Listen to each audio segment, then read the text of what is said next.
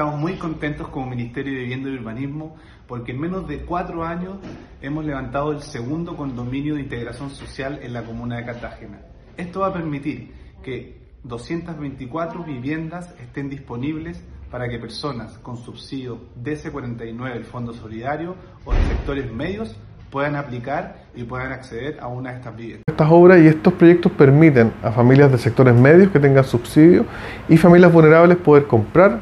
aplicando el subsidio en alguno de estos proyectos y adquirir una vivienda de muy buen estándar, bien ubicado, con todas sus terminaciones. Así que estamos muy contentos de poder eh, poner un segundo inicio de obras en, Cartagena con un segundo proyecto